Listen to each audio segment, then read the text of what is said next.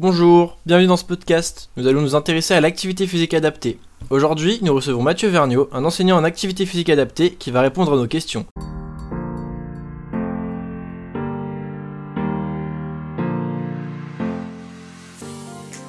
Connaissez-vous l'activité physique adaptée ou peut-être sous le nom d'APA? Euh, non, pas du tout. Enfin, pas vraiment.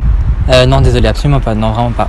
Je sais pas, je sais pas vraiment. Non, je, non, je sais pas. Que pensez-vous que ça puisse être? Pour les personnes handicapées, peut-être. Euh, Peut-être l'activité pour les personnes handicapées qui ont des difficultés motrices. C'est pas les kinés qui font ça?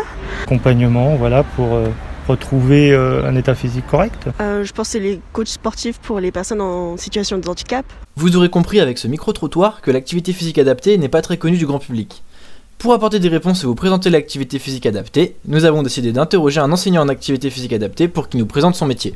Bonjour Alors, présentez-vous en quelques mots. Mathieu Vergniaud, enseignant en activité physique adaptée depuis euh, 2006, euh, si je dis pas de bêtises, où euh, j'ai eu l'occasion de travailler dans différentes euh, structures associatives, euh, hospitalières, euh, centres de rééducation privé-public et euh, réseau de santé. Et maintenant, j'interviens euh, principalement à l'université de Sorbonne Paris-Nord où j'ai l'occasion de faire partie de l'équipe pédagogique euh, en activité physique adaptée et santé pour les licences et les masters. Donc, l'activité physique adaptée, concrètement, c'est quoi?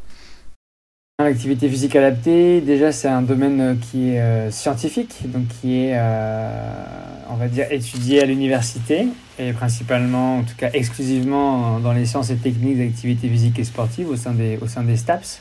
Mais c'est aussi un domaine professionnel qui permet à toute personne qui possède ou qui ne possède pas d'ailleurs, ou qui ne peuvent pas pratiquer une activité physique ou sportive dans des conditions ordinaires. Euh, ça, c'est la première chose. C'est une chose très importante aujourd'hui, c'est de permettre à toute personne qui ne peut pas pratiquer dans des conditions ordinaires de le faire. Et quand on entend conditions ordinaires, ça peut être en autonomie, donc euh, seul euh, à l'extérieur, en extérieur ou en intérieur. Mais c'est aussi principalement en lien avec les fédérations sportives et les offres de pratiques sportives que l'on peut retrouver dans les clubs ou autres types d'associations. Et c'est aussi euh, des personnes qui euh, possèdent des besoins spécifiques. Euh, quand on appelle besoins spécifiques, c'est qui n'ont principalement pas les mêmes capacités que tout le monde, même s'ils en possèdent. Et on, vise la participation sociale, on vise également l'inclusion du, fait d'une maladie, par exemple, d'une limitation fonctionnelle, d'une déficience, euh, euh, d'une situation de handicap également, de situation d'exclusion, d'inactivité physique ou de sédentarité, mais également de, vulnérabilité. Et aujourd'hui, la lutte contre la sédentarité et l'inactivité physique fait partie également des, des rôles et des missions des, enseignants en activité physique adaptée, parce qu'on estime qu'au niveau universitaire, euh, l'enseignant à pas en tout cas, c'est l'un des professionnels majeurs de la pratique d'activité physique adaptée. Et donc, euh, l'activité physique adaptée, ça mobilise différents euh, savoirs, euh, savoir-être, savoir-faire, euh, en lien aussi avec la recherche scientifique, qui permet justement euh, à ces professionnels d'accompagner, de suivre euh, les différentes évolutions euh, des personnes dans les champs de la santé, donc dans les dimensions euh, biopsychosociales, et dans le respect d'une sécurité. Je pense que ça, je vous en parle pas mal, de la sécurité et de la dignité de la personne, bien évidemment. D'où l'intérêt de... de mettre en place des pratiques d'activité physique ou sportive ou d'exercice physique dans un cadre de déontologie euh, bien défini où on va pouvoir euh, créer euh, des environnements, des conditions qui vont être favorables à la pratique d'activité physique. À qui est-ce que vous pourriez conseiller de faire de l'activité physique adaptée?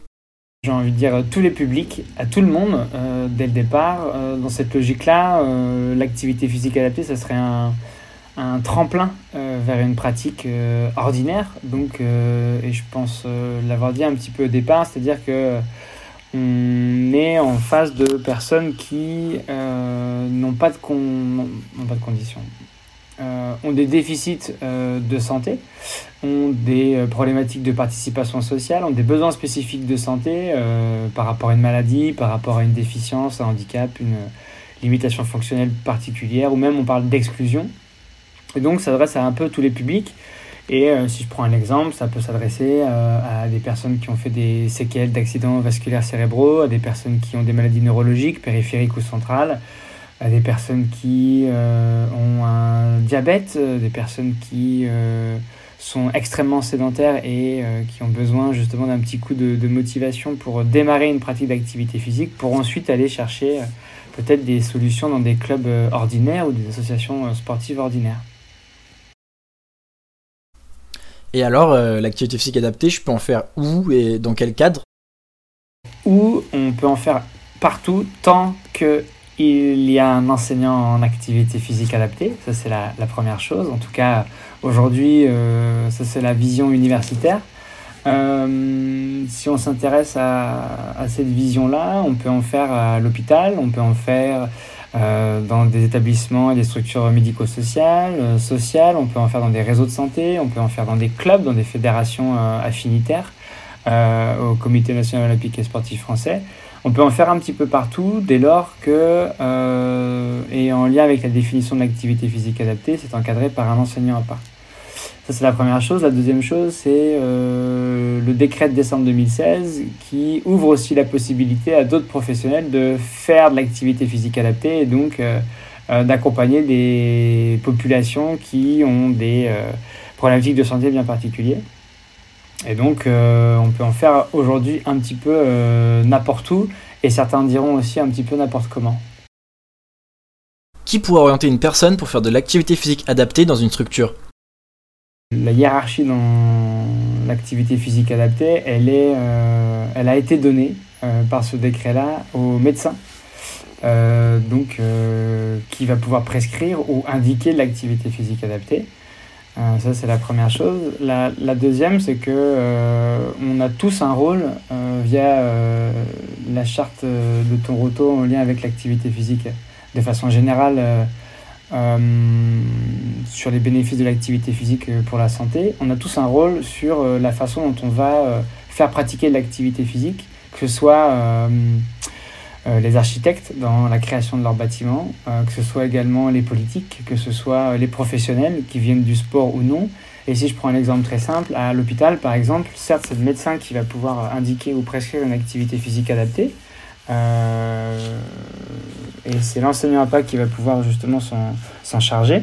Mais sur le terrain, moi je comptais aussi beaucoup sur les, les aides-soignantes, les infirmières, euh, la psychologue également, euh, qui pouvait avoir un, rôle important dans euh, une indication. Genre peut-être que ce serait intéressant de mettre en place de l'activité physique adaptée, ou ce serait peut-être intéressant de, démarrer des séances d'abord en individuel et puis ensuite en collectif, ou de jouer sur l'intérêt du collectif quand on fait pratiquer de l'activité physique, pour pouvoir justement faire bouger les personnes. Donc aujourd'hui, ça serait le médecin principalement, mais ça serait aussi toutes les personnes qui qui peuvent côtoyer euh, l'enseignant en activité physique adaptée ou les personnes qui peuvent dispenser de l'activité physique adaptée. Quelle est la différence entre un enseignant d'EPS et un enseignant en activité physique adaptée? Moi, je parle de l'enseignant d'EPS, principalement, en tout cas en lien avec la formation en STAPS. Euh, pourquoi euh, l'enseignant APA est différent d'un enseignant d'EPS Pour plusieurs petites choses. Euh, la première, c'est euh, l'objectif euh, qui est inhérent à leur propre formation. L'enseignant de PES, il est plutôt dans un objectif de comment on appelle ça, de, préparer les, élèves à, à, exercer leur citoyenneté en lien avec les intérêts ou l'intérêt de l'activité physique et de l'éducation physique et sportive. Et en lien avec ça, l'enseignant APA, lui, il est plutôt euh, redevable à euh, un état de santé particulier, donc redevable euh, aux besoins de la personne qu'il rencontre en face de lui et à son accompagnement. Donc il y a un peu deux objectifs différents.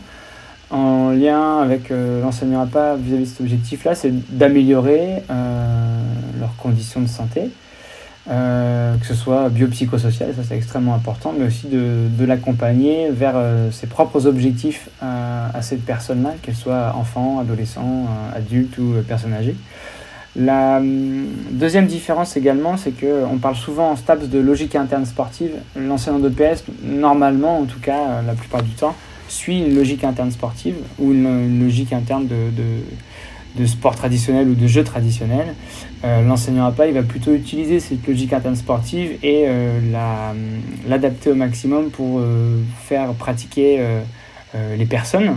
Donc on joue sur des variables biomécaniques, des variables physiologiques, des variables, différents types de variables qui vont permettre aux personnes de, de s'investir dans la pratique d'activité physique une grosse différence également par rapport aux enseignants de PS, donc euh, ceux qui interviennent principalement au collège et au, lycée, c'est euh, euh, l'enseignant APA, il n'a pas de programme national à suivre. Ça veut dire qu'il n'y a pas de, programme à, suivre en fonction du niveau des, des, pratiquants qu'il possède. Par contre, lui, il va euh, s'intéresser plutôt aux recommandations de bonnes pratiques. Et dernièrement, les recommandations de l'Organisation mondiale de la santé sont sorties. Donc on a des indications particulières sur euh, à quelle intensité, quelle fréquence, quel type et quel euh, temps de pratique on doit mettre en place pour ces, pour ces personnes-là. L'enseignant de PS, lui, il a un programme national à suivre avec des sports collectifs, des sports individuels et des, des situations motrices à mettre en place. On parle également d'évolution pratiquant en éducation physique et sportive. Euh, l'enseignant il va plus s'intéresser à des, degrés, à des compétences particulières, à des aptitudes particulières. Et l'enseignant APA, il peut utiliser également cette démarche-là euh, souvent euh, chez les enfants dans des instituts médico-éducatifs où là, il y, a des choses intéressantes à, mettre en place en termes de, de parallèle entre l'enseignant APA et l'enseignant de PS. Mais souvent, l'enseignant APA, son évolution, elle est dépendante de l'état de santé de la personne. Donc il va y avoir euh, une amélioration de la condition physique euh, parfois, et puis parfois au contraire, il va y avoir une, diminution de celle-ci, voire euh, une chute totale de, cette condition physique-là. Mais on peut également s'intéresser à, la douleur, à la fatigue, à la participation sociale, et donc on va, suivre ces pratiquants-là selon des progressions qui peuvent être non linéaires normalement. Euh, et puis peut-être une dernière, c'est euh, la capacité qu'ont les enseignants à, pas à peut-être euh, se mettre à jour de façon plus régulière sur les apports de, des, de la recherche scientifique autour de l'intérêt de l'activité physique et du bouger chez des personnes qui, sont, qui possèdent des besoins spécifiques. C'est ma vision, c'est pas celle qui est pour le coup parfois partagée avec tous les enseignants de PS. Pour vous, la différence entre un masseur kinésithérapeute et un enseignant d'activité physique adaptée, c'est quoi? Alors ça c'est encore une excellente question. Euh, la, la, la, différence pour moi elle est sur euh, principalement sur euh, l'objectif et on parle pour le coup de rééducation et de réadaptation.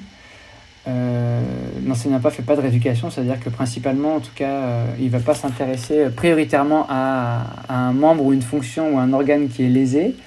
Euh, ça ne veut pas dire que les kinés s'intéressent que à la chose qui ne va pas, mais si on veut faire un, un portrait un peu, euh, euh, on va dire, rapide des différences entre l'enseignant APA et le master kinésithérapeute, ce serait ça. Ce serait que le kiné s'intéresse principalement à l'incapacité, aux incapacités, en tout cas dues à une problématique de santé particulière, et l'enseignant APA va s'intéresser plutôt aux capacités de cette personne-là euh, dû aussi à, euh, à ce qu'il euh, reste, on va dire, en termes de capacité suite à, un handicap, une déficience, une pathologie, une maladie, enfin peu importe. Et euh, ça serait déjà le, gros point de départ. Le deuxième point de départ, c'est que souvent l'enseignant pas, il accompagne. il n'est pas, on va dire, il n'est pas dans l'injonction à un protocole particulier. Il va pas on va dire, toujours être dans euh, c'est comme ça qu'il faut faire. Euh, le kiné, on parle plus souvent de prise en charge de massokinésithérapie, c'est-à-dire que c'est le professionnel qui a une vision très descendante sur, sur, le, sur le patient. Et encore une fois, c'est c'est pas tous les professionnels qui font ça. et une, autre différence aussi importante, c'est que l'enseignant à pas, il ne manipule pas. C'est-à-dire qu'on ne manipule pas, on ne masse pas, on, ne fait pas de petites papouilles, même si elles sont très agréables pour les, les pratiquants et pour le coup pour les patients, c'est une grosse différence. Euh, donc si vous allez voir un enseignant à ça ne sert à rien de leur demander des massages. Euh, et une autre grosse différence, c'est euh, leur reconnaissance statutaire aujourd'hui. le masseur kinésithérapeute, il est reconnu professionnel de santé, l'enseignant à pas, pas encore. Peut-être bientôt, voire très bientôt, mais aujourd'hui, c'est une différence qui est assez importante. Euh, en termes de, décret d'acte, par exemple, et euh, de, de, définition et de référentiel d'action.